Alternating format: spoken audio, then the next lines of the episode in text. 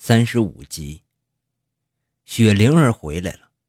正当铁面判官在龙江等了三天，已经快要绝望时候，雪灵儿回来了。两天后的晚上，雪灵儿对铁面判官说：“三哥，我想到南方去看看，你会带我去吗？”铁面判官就等这句话了，但是他装作不动声色的样子，非常谨慎地问了一遍雪灵儿：“雪灵儿，你想好了吗？”雪灵儿肯定的点了点头。但是去哪儿，雪灵儿没有想好。因为南方在他的眼中仅限于铁面判官告诉他的那些支离破碎的片段，而铁面判官表示，无论雪灵儿去哪儿，他就陪她上哪儿。雪灵儿很感动，铁面判官陪着雪灵儿去了上海、杭州、云南、广西，他们像是在度蜜月。游完这些地方之后，雪玲儿说：“我想再去无锡看看。”到无锡的当天晚上，在开房住宿时，铁面判官照例开着两间房子。雪玲儿说：“开一间吧。”铁面判官有些愕然。晚上，铁面判官靠在沙发上，雪灵儿卷着被子倚在椅子上。他们就这样一直说着话，谁也没有睡意。哥，我冷，抱抱灵儿吧。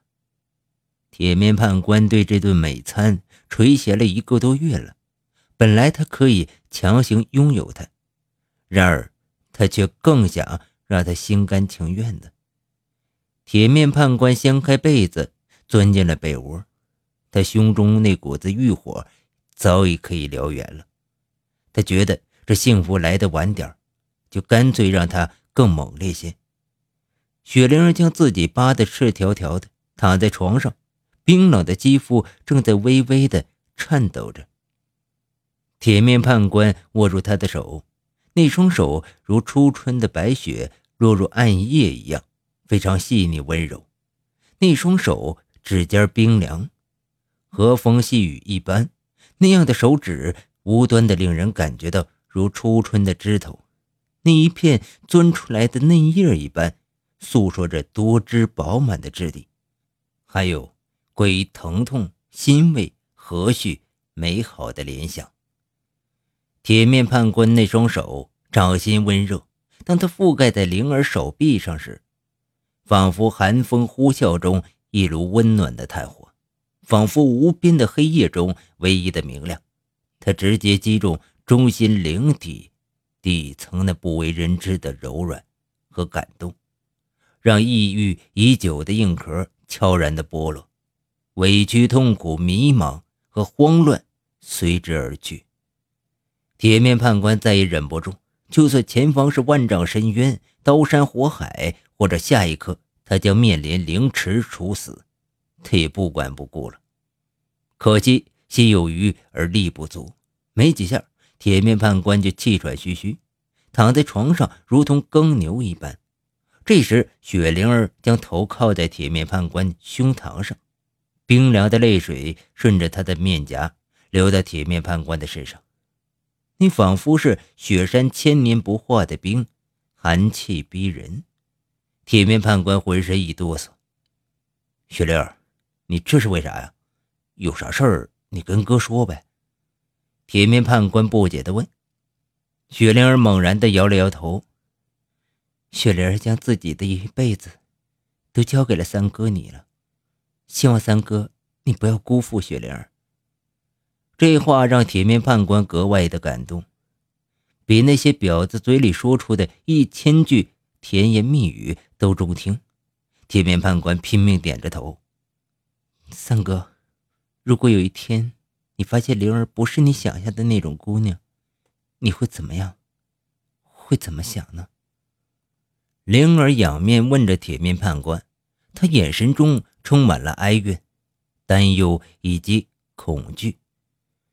傻丫头，你怎么会这么问？不管怎么样，你都是三哥最喜欢的灵儿。铁面判官说着，他看到灵儿有些欲言又止的神情。三哥，你能不能不做那事儿了？灵儿想找个地方过太平的日子，不想为哥你担惊受怕的。灵儿乞求的说着：“什么事儿啊？”铁面判官反问。他故作糊涂。其实我什么都清楚。灵儿看上三哥你的人，我这都是为你好，希望三哥能迁就一下灵儿。铁面判官突然觉得有点冷，或许是因为雪灵儿的话刺激着他，也或许他觉得自己如同一个玩偶，正被这个女人玩弄着。铁面判官反问自己：雪灵儿到底是怎么知道的？她到底还知道些什么呢？自己虽然纵横江湖几十年，但是却对身边这个女人一无所知，更别说去猜透他的心思了。不过，从那之后，铁面判官真的听了雪灵儿的话，金盆洗手了。他们在无锡一个小镇上安家落户，过着牛郎织女的生活。原来干爹是为了自己的幸福才金盆洗手的。金属听到这里，忍不住问了一句：“难怪当年推选鬼头时，干爹说要过自己的生活。”是啊。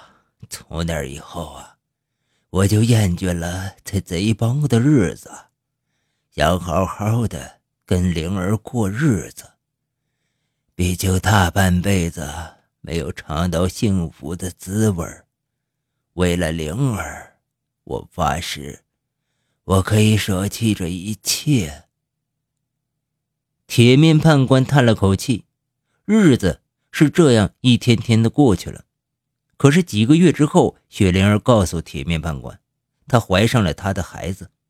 这个时候呢，铁面判官兴奋的像个孩子，他没想到自己在这个岁数上，老天开眼，居然要他做父亲了。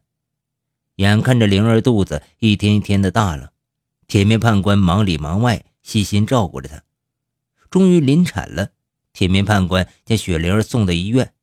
在妇产室的门口，铁面判官焦急地等待着新生命降临那一刻。将为人父的心情让他既兴奋又紧张。他在病房处不停地走动。这时，医生推开门，面色凝重地走出来：“谁是病人家属？”“哦，我是。”铁面判官焦急地迎上去：“你要做好思想准备，你太太现在状况很危险，她极有可能难产。”母子都很难保得住，医生语气非常沉重。医生，求求你了，一定要救救他！铁面判官哀求着。我们一定尽力。医生很无奈地说道。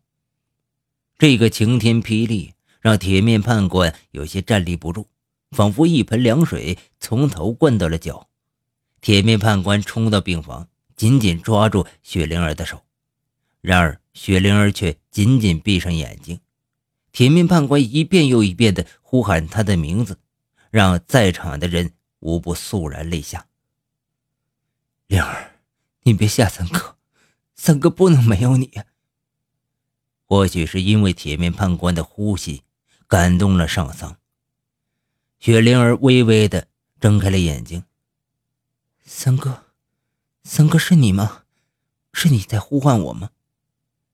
雪灵儿气若游丝，看着身边泪流满面的铁面判官，她却非常冷静，就好像早已经做好了死的准备。铁面判官生怕一放手，雪灵儿就会真的飞走一样。雪灵儿的脸上露出凄美的微笑，用微弱的声音说：“我知道是三哥在呼唤我。雪灵儿这辈子遇到了三哥，是雪灵儿的福气。”灵儿知足了。灵儿有些秘密，本来是想带进坟墓的，但是还是忍不住想说。雪灵儿对不起三哥。雪灵儿是个坏女孩。雪灵儿说出一桩往事，而这桩往事让铁面判官听的是目瞪口呆。原来，雪灵儿就是一年前被鬼手长风、白狼、赤狐、书生五人。糟蹋过的那个姑娘。话说雪灵儿那天被五人糟蹋之后，她彻底绝望，死的心都有了。五人的丑陋面孔在他的脑海里已经烙下了深深印记。他想去报案，但是回头一想，一报案，自己这一世清白不就毁了吗？他平静地躺在床上两天两夜，不吃不喝的。到了第三天，他穿戴整齐，将自己打扮得漂漂亮亮的，走到龙江的河边。河边冷风吹拂在他的脸上，脸上没有悲伤，只有绝望。他纵身一跃，将自己投身到咆哮的河水中。一个美丽的身影在三九天的河水中挣扎着，渐渐的看不到影了。等他睁开眼睛时，看到自己平躺在一个草垛里，他的周围到处都是面目狰狞的佛像。我死了吗？我这是在地狱吗？他拼尽全力挤出一句话来，这个陌生环境让他极不适应。你还没死，你的仇都没报呢，你怎么能说死就死的？陪在他身边的是一个面容丑陋的瞎子，那瞎子笑吟吟地对他说道：“你是谁？那我在什么地方？你怎么知道我有仇在身？”雪灵儿挣扎着想起来，却感觉浑身轻飘飘的。使不上劲。我是黄大仙儿，是我救了你，我感觉到你的仇恨。雪灵儿苦笑，哼，已经死过一回了，就不能再轻生了。接下来应该是你自己的美貌去复仇的时间了。黄大仙儿笑眯眯地说道：“我要怎么才能报仇？你拥有让男人垂涎的美貌。”这就是你的武器，好好利用它吧。记住，千万不能对男人产生感情，否则的话，你将会失去你的灵魂。为什么？因为你的灵魂已经卖给我了。雪灵微微点了点头。从那一刻起，他决定要报仇，一定要让那几个毁了自己清白的人死。开始，他只是每日在龙江县街上。一边找这五个人，一边思量着如何报仇。然而，这五个人在龙江的街上消失了，仿佛从人间蒸发了。报仇谈何容易啊！后来，他遇到神通广大的顺风耳，他用自己的美色去引诱顺风耳。顺风耳告诉他，强暴他的五个人正是贼中六鬼中的五个，而且还告诉他，这五个人都曾经被铁面判官收留过。于是，他就想去接近铁面判官，然后再探明这五人的下落，因此也就有了顺风耳出面献美人这一出。而他母亲病重的事全都是在撒谎，难怪当时铁面判官一再坚持要送母亲回乡下的时候，他怕谎言被揭穿了，婉言谢绝。听完这个之后，铁面判官的心里真不是滋味。这个女人真会演戏，足智多谋的铁面判官都给骗住了。他这是让顺风耳给算计了。自从接触的三哥之后，雪灵儿觉得好幸福。虽然黄大仙告诫我，让我不能对男人产生感情，否则将会失去我的灵魂，但是我还是忍不住对你产生了感情。你给了我像父亲一般宽厚。浓厚的爱，这种爱逐渐融化了我的心。灵儿，真的谢谢你。灵儿欺骗了三哥，你要是恨灵儿，就骂灵儿吧。雪灵儿泣不成声。三哥怎么会怪你呢？你做什么事，哥都不会怪你。哥只想每天睁开眼睛就看到你。铁面判官眼睛也湿润了。灵儿要让三哥失望了，灵儿好怕，好怕去那边没人照顾三哥。你也要保重身体，不要忘了灵儿，这样，灵儿就知足了。灵儿拜托三哥一件事儿，灵儿死了之后，你要，要为灵儿报仇，否则，灵儿死不瞑目。雪灵儿一蹬腿儿，一颗美丽的灵魂去阎王爷那报道了。他的灵魂是属于黄皮子的，黄皮子终于来索命了。铁面判官的心如刀绞一样，他觉得他幸福又被上苍无情的夺走了。这突如其来的横祸夺去了两条生命，也带走了他全部的希望。安葬完雪灵儿之后，铁面判官每天都对着雪灵儿的照片发呆。他多么希望雪灵儿的离去只是一场梦，梦醒之后，雪灵儿又活蹦乱跳的出现在他面前，搂着他的脖子，亲热的叫着“三哥”。雪灵儿以前和他一起欢乐时光，时常浮现在他的眼前，挥也挥不去。铁面判官就这样昏昏沉沉的过了一个月，他一直下定决心去为雪灵儿报仇的，因为贼中六鬼都是他一手培养起来，要毁掉他们等于毁掉自己的一生心血。一个月之后，有一天，他觉得突然，他做了一个决定，决定要成立一个孤儿院。他想，他一定是前半生做的恶事太多了。才会遭到这样的报应。他希望用余下的生命多行善事，以此赎罪。他将自己毕生的积蓄拿了出来，这也包含当年的公款。这个公款呢是什么呢？就是团伙作案一般都有公款，如果谁出了事儿，就用公款来打点关系，帮他摆平的。在无锡一个小镇里，一个叫“人之初孤儿院”就这样成立了。孤儿院大多数的孩子都是无锡本地的孤儿，他想让这些孩子们都受到良好的教育，于是他又为孩子们请了老师，进行学前的教育。但是成立孤儿院容易，管理一个孤儿院却非常难。这一张张的嘴巴嗷嗷待哺，吃饭穿衣都得花钱，眼看就要捉襟见肘了。为了维持孤儿院的正常运营，无奈之下。他只能重操旧业，重返江湖。当他看到金属在无锡那个叫做“原来旅店”联络五个人一起作案的时候，他灵机一动，替雪灵儿复仇的想法顷刻闪现在他的脑海里。雪灵儿不能白死，这个仇一定要报，但是要如何报，必须要想一个万全之策。一天晚上，长风返回自己订的宾馆，用钥匙打开了门，却看见了房间门缝里塞着一本书，是一本线装版的《战争与和平》。突然间，他心一紧，他知道这本书一定是别人在他离开房间时候放进去的。他警惕地向门外望了望，然后急忙关上门。他知道看到这本书意味着什么。送这本书就意味着贼帮的最高机密了。他翻开书，看见书的扉页上有几行阿拉伯数字，用笔对照着书上的阿拉伯数字去翻译机密的内容。